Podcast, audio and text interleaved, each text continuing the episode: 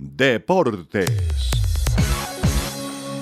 Y hablamos de los festejos de la Argentina que ya comenzaron el día de domingo. Pero la Asociación del Fútbol Argentino, la AFA, despejó las dudas respecto a los festejos con los jugadores y al plantel campeón del mundo.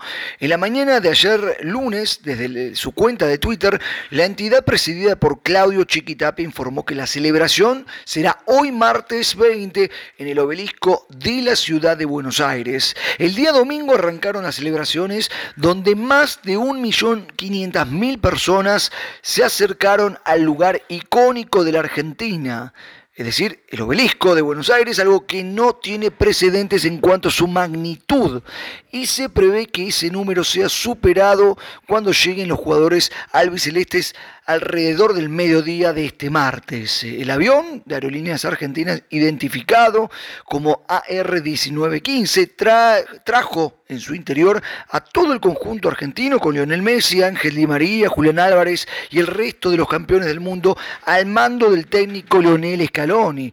El vuelo de los campeones del mundo fue seguido en vivo y en directo por más de 10.000 personas a través del sitio web Flight 24 y mostró toda la información con un mapa interactivo que señaló en qué lugar del globo se iba encontrando la aeronave.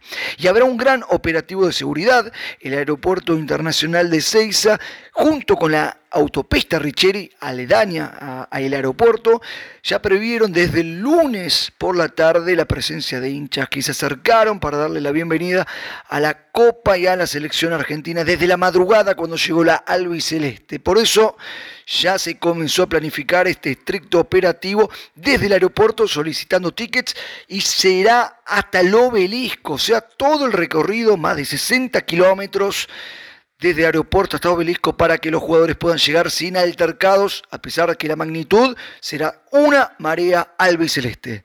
Informando desde el Máster Internacional de Melodía Estéreo en Buenos Aires, Argentina, Pablo Lucas Candelaresi.